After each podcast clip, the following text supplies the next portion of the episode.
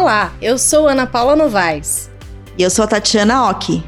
E esse é o podcast Japão Sem Escalas sua conexão direta com a cultura japonesa.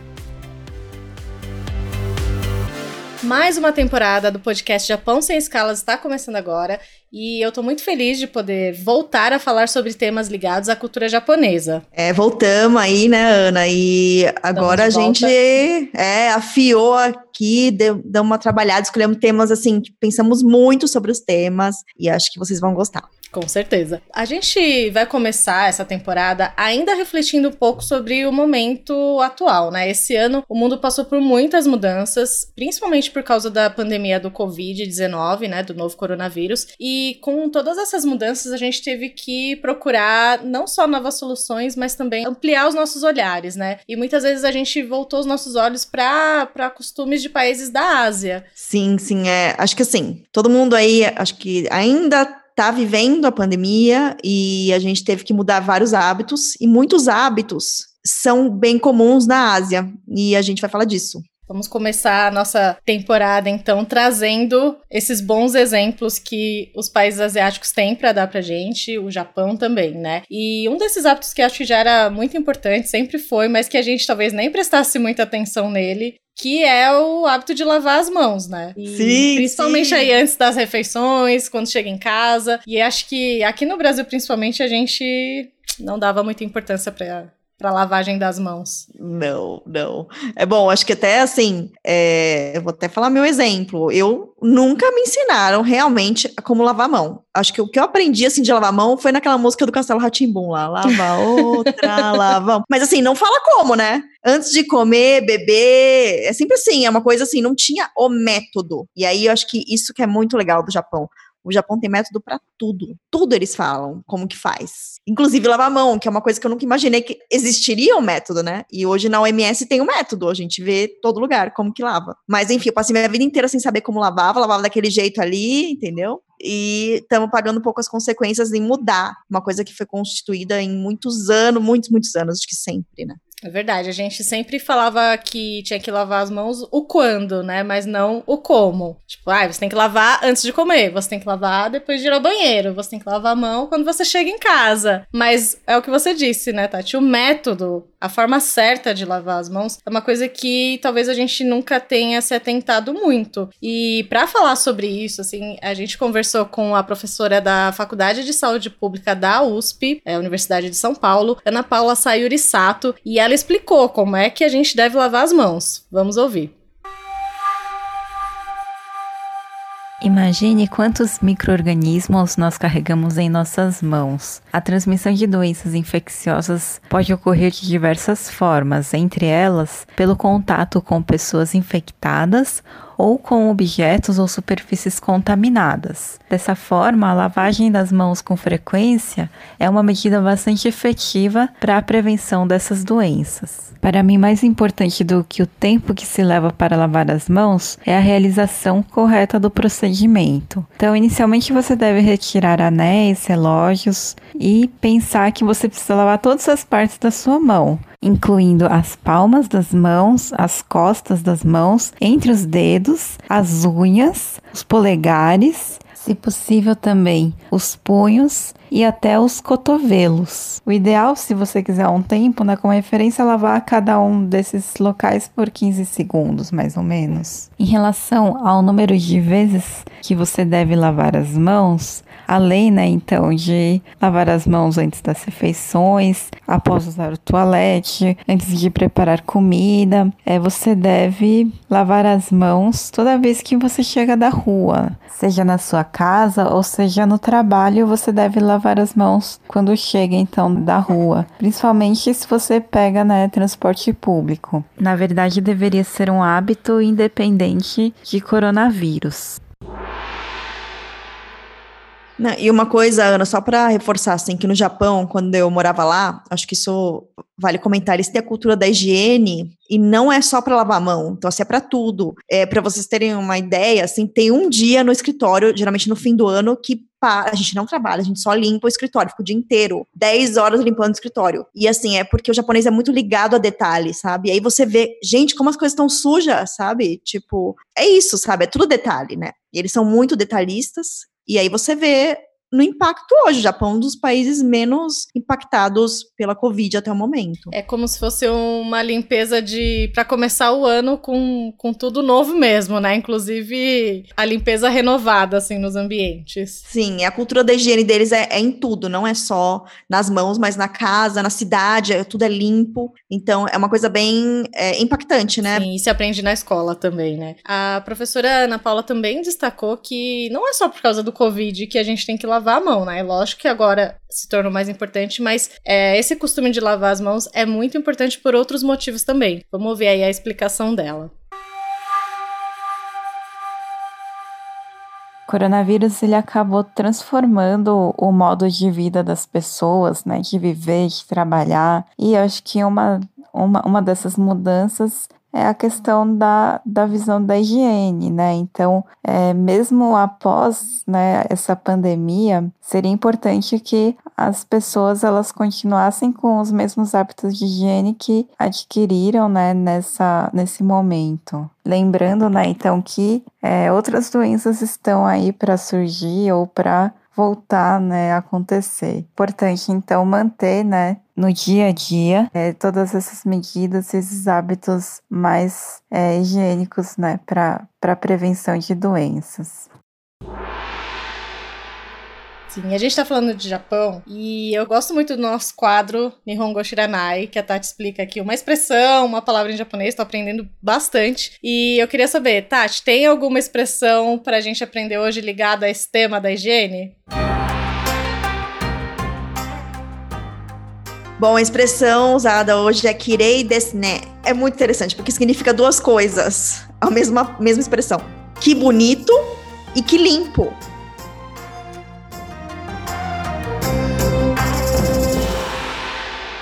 Ou seja, é, é, muito interessante porque bonito, beleza e limpeza em japonês não é tão separado, né? Então você pode falar, sua casa tá muito desse, né? Ela pode significar que ela tá bonita e que ela tá limpa. Eu lembro que eu recebi uma visita uma vez na minha casa lá no Japão e ele falou, nossa, desse, né? E eu não entendi se ele achou bonita ou se ele achou limpa a minha casa. Eu falei, bom, é bom, né? é bom, mas eu não sei se ele falou que tava limpa ou bonita. Eu falei, não, eu acho que tava mais limpa porque minha casa não era muito bonita, não. De qualquer forma, é positivo, né? É, falou kirei desse, né? Pode encarar como algo bom. Sim, sim.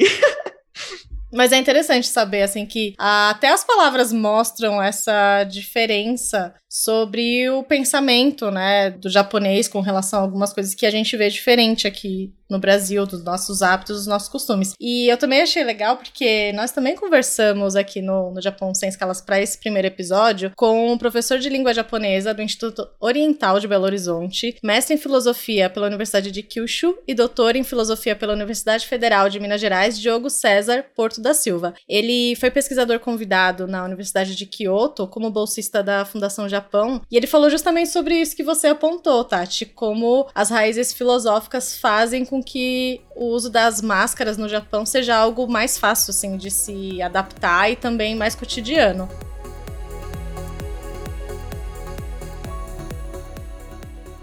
Seja bem-vindo, professor, aqui ao podcast Japão Sem Escalas. Ah, muito obrigado. Estou muito feliz de estar aqui hoje conversando com vocês. Nós é que estamos felizes que você tenha aceitado o nosso convite. Bom, para começar, o mundo está passando um momento que acredito que seja inédito com a pandemia do novo coronavírus, né? Assim, nós nunca vimos uma pandemia com essas proporções. Eu queria saber, na sua opinião, como a filosofia pode ajudar a gente a entender esse momento e encontrar soluções? Bem, quando a pandemia pandemia começou e disseminou os campos mais próximos, né? A medicina, a medicina também social e alguns campos da economia, né, vieram logo pensando como seriam as melhores formas de lidar com essa pandemia, porque ele já tem o know-how assim, né, de como lidar com isso. Né? A filosofia parece, né, que estaria bem distante assim, né, mas quando nós pensamos como a pandemia mudou completamente nosso estilo de vida, é, nós, nós percebemos a importância da filosofia, porque a forma como nós pensamos está diretamente relacionada à forma como vivemos, né? Então, a filosofia proporciona uma nova forma de pensar, por exemplo, como que será nosso contato agora, que parece tão perigoso chegar perto de alguém, né? Como serão as interações humanas? Como nós podemos manter o afeto e o carinho sem nos tocarmos, né? E também mais uh, profundamente ou problemas maiores, né? Como nós podemos pensar outras formas de é, nos organizarmos enquanto sociedade, né? Para que problemas como esse, né, como de uma pandemia, não acabem totalmente com o tecido social, né? Porque ela, a pandemia veio e em poucos meses parece que uma história longa, né, de mais de 100 anos da nossa sociedade moderna faliu, né? Caiu, ruiu do nada. Então deve ter algum problema com a forma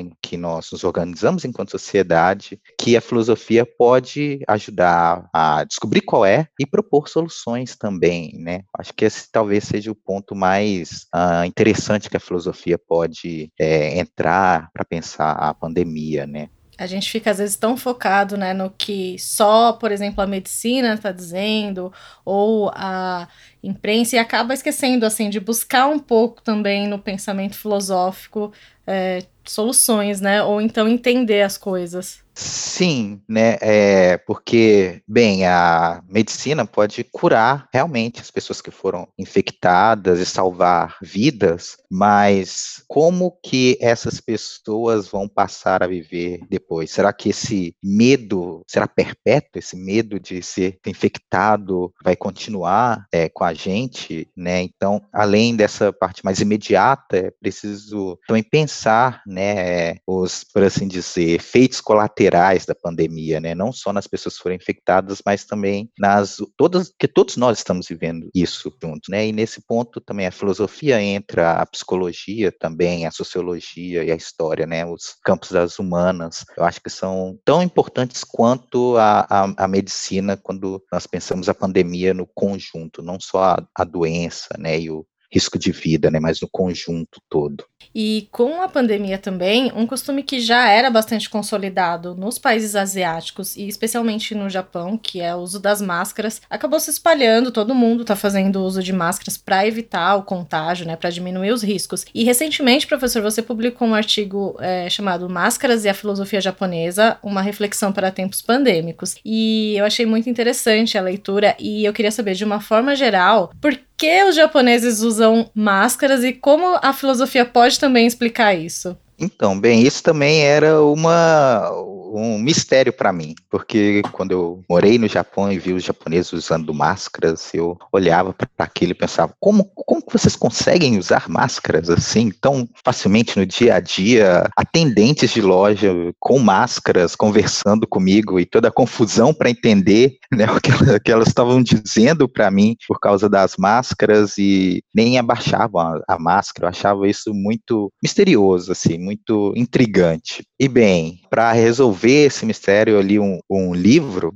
que se chama, em, em, traduzindo né, do japonês, japoneses e máscaras, né, é, Masco Toni Hondin, em, em japonês, ele foi escrito pelo Hori Mitsutoshi que é um uh, antropólogo, antropólogo historiador uh, japonês, ele se propôs a responder essa pergunta, né? E o interessante é que essa história vai voltando lá desde a gripe espanhola, que, por incrível que pareça, foi os Estados Unidos, né, e a Europa que tiveram todo esse cuidado de usar máscara e propor, propor máscaras, e naquela época, né, na década de uh, ah, 20, né, do século passado, 1920, 30, quando teve é, esse surto, o Japão era muito relutante relutante, os japoneses eram muito relutantes em usar máscara. Foi preciso uma forte campanha do governo para fazer é, a máscara ser de uso comum. Com o passar do tempo, é, esse, esse hábito mudou no Ocidente, nós perdemos o costume de usar máscaras quando temos estamos resfriados ou tem algum surto de gripe, e no Japão se tornou comum. Como isso aconteceu, segundo é, esse autor, é, ele fala que vários surtos uh, de várias outras gripes uh, atacaram o Japão né, durante o século e foi reforçado o uso da máscara como uma medida preventiva pelo governo, e mais recentemente ela foi passou a ser usada por causa da rinite alérgica, por causa dos pólens das árvores durante a primavera, que era uma coisa muito comum que acontecia no Japão. E depois de um tempo, na verdade, uns 20 anos para cá, o uso da máscara virou uma espécie de etiqueta. Se você está com qualquer sintoma de resfriado, uma, um espirro, tosse, etc., é de bom tom, é uma etiqueta usar, usar máscara, né, quando você sai em, em público. Por mais que a eficácia das máscaras nesses casos seja uh, controversa, né, ela não te protege contra o resfriado, mas previne de passar para as outras pessoas, né. E bem, depois disso,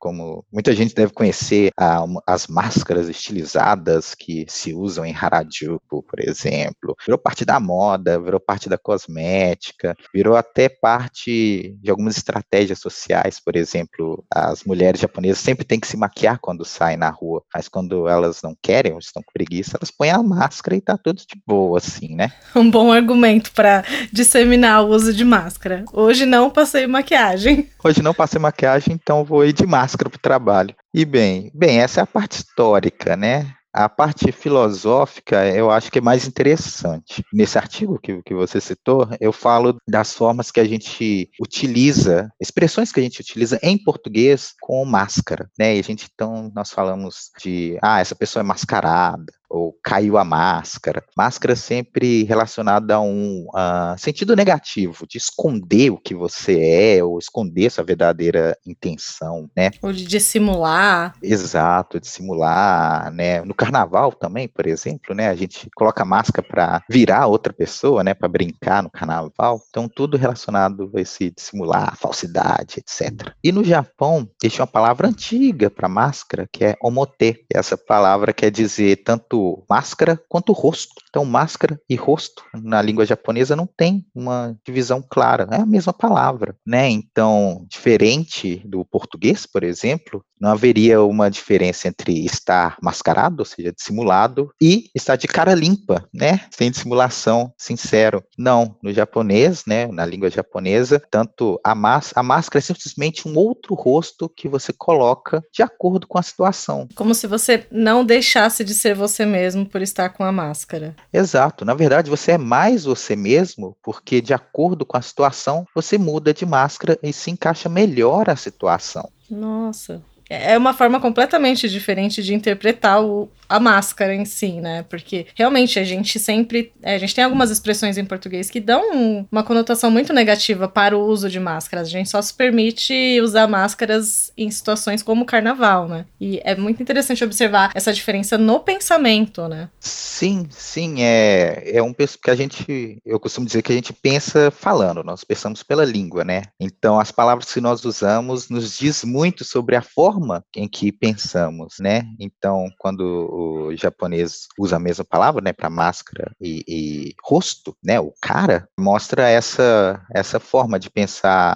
né, a, a máscara como simplesmente um outro rosto para uma outra situação, né? E é interessante porque aquilo, se a gente pensar mais profundamente, né, no, na língua japonesa, no pensamento japonês, aquilo que nós somos uh, de verdade depende do nosso entorno, da situação que nós estamos. Então, se é, nós não mudarmos o nosso rosto, não mudarmos a nossa máscara de acordo com a situação, no pensamento japonês, quer dizer que nós somos, somos assim, é, egoístas, individualistas. Nós preferimos manter um individualismo inconsequente em vez de nos adaptarmos ao, ao nosso entorno. E daí nós podemos pensar, por exemplo, como os japoneses são muito bons em atuar em comunidade, em pensar o bem da comunidade antes de pensar o bem individual. Sim, é muito tem se falado sobre isso, né? Que essa dificuldade do brasileiro em adotar o uso de máscaras se deve muito à questão da, da individualidade, né? De não pensar no benefício coletivo que esse uso proporciona, né? E no Japão existe essa diferença, né? Que o coletivo é priorizado em favor do individual. Sim, né? É, bem,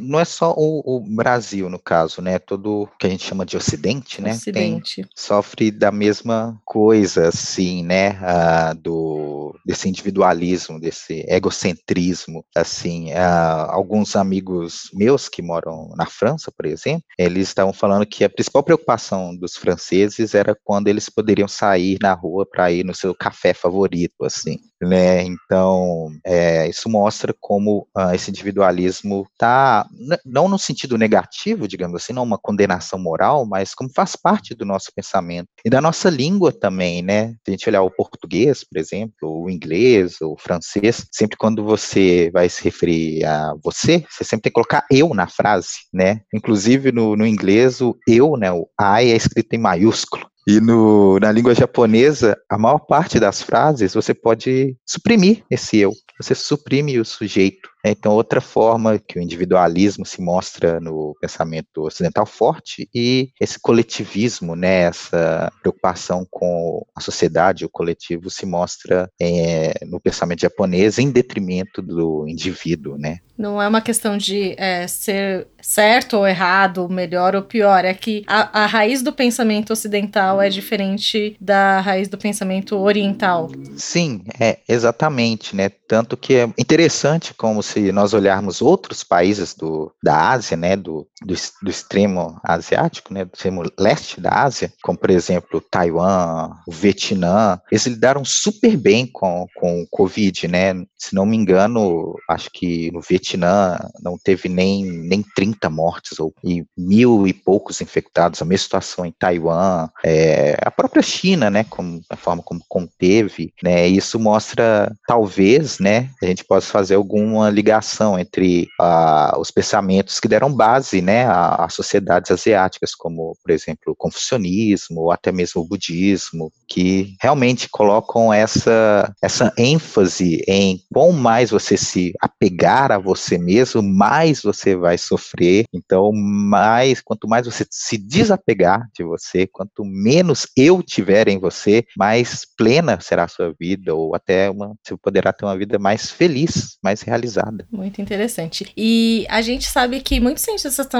é, têm dito já há algum tempo que pandemias como essa do Covid tendem a se tornar mais comuns, né? Por conta das alterações ambientais e uma série de questões pelas quais o mundo vem passando. Uh, mas você acha que daqui para frente não só para o Brasil, mas para os países ocidentais mesmo. Vai ficar mais fácil entender esse uso da máscara ou essa vai se tornar uma prática mais comum? Hum, bem, difícil te dizer. Eu, eu acredito que, bem, sim, né? Porque a, a, a história dá, dá voltas, né? Como eu disse lá na gripe, asia, gripe espanhola, quem reforçava os usos da máscara eram os países ocidentais. Né, eu acho que na televisão eles fizeram alguns especiais sobre isso e sempre mostravam pessoas nos Estados Unidos usando máscaras, famílias saindo na rua com máscaras e tudo mais. Então é possível que volte é, esse uso das máscaras frente a essas a possibilidade de novas epidemias né, causadas pelo toda a mudança climática, né, que nós estamos enfrentando agora. Acho que talvez sim. Agora uma coisa também que eu achei muito interessante no seu artigo, além da desse jogo com as palavras,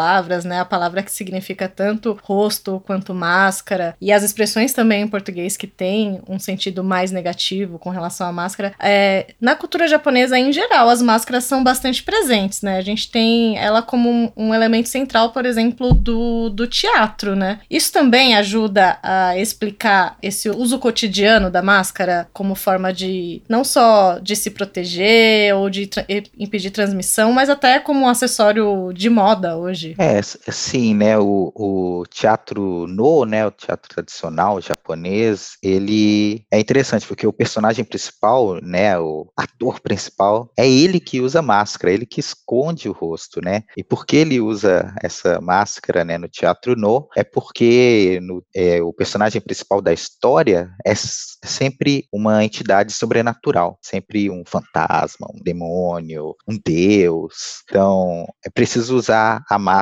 para simbolizar esse personagem, né? E bem, essa máscara do teatro no, como é uma, uma forma de arte muito antiga, ela está presente, muito presente, né, na cultura japonesa, inclusive, como você disse, uh, na moda, né? Mas nós podemos ver em, em outras, outras formas de arte, uh, por exemplo, outra forma de teatro, kabuki, que é já mais novo, né? Mais recente, né? Dos, uh, veio desde Edo, né? Eles não usam máscara, mas eles usam pinturas que parecem máscaras, né? O posto branco com uh, listras vermelhas e tudo mais, né? Então, essa forma de esconder através da máscara para revelar o que é realmente, né? Numa forma de arte, né? Você usa máscara no teatro para mostrar que aquele, aquele, aquela pessoa no palco não é um ator, mas sim um fantasma, um deus, ou aquela, aquela maquiagem forte do ator de kabuki para mostrar que ele é um grande guerreiro, que inclusive o rosto muda. Talvez não para esconder, mas para potencializar as características daquele personagem ou os poderes que ele tem. Exato, né? Ah, aí a gente pode ir até para os animes, né? É comum, né? Nos animes, quando os personagens ficam mais fortes, eles mudam o cabelo, mudam a aparência, trocam, se transformam, né? Em outras, com outras roupas e tudo mais, e ficam mais fortes, né? Então eles ficam mais eles mesmos quando eles usam algum acessório que esconde, né, a sua a verdadeira identidade, por assim dizer, né? E no, no pensamento oriental não, né? A máscara é parte de você, assim, não é outro ser, né? É você ainda mesmo que com a máscara. Sim, é você é você já moldado por outra situação, né? Então, se você sai dessa situação, você vira um outro você em outra situação. Se você volta para a primeira situação, você coloca de novo uma outra máscara, um outro rosto e vira você nessa outra situação, né? Não quer dizer que haja um, um você falso, um você verdadeiro. São só diversos vocês assim que compõem um, uma identidade múltipla, podemos dizer. Professor, gostei muito da nossa conversa de fazer essa reflexão também sobre como a filosofia e o pensamento é, acabam tendo influência né, na nossa vida cotidiana, na nossa relação com coisas diversas ou até mesmo como uma coisa simples que é a máscara, né? Muito obrigada mesmo. Ah, eu que agradeço, adorei a nossa conversa, espero que todo mundo que acompanha o podcast também tenha gostado.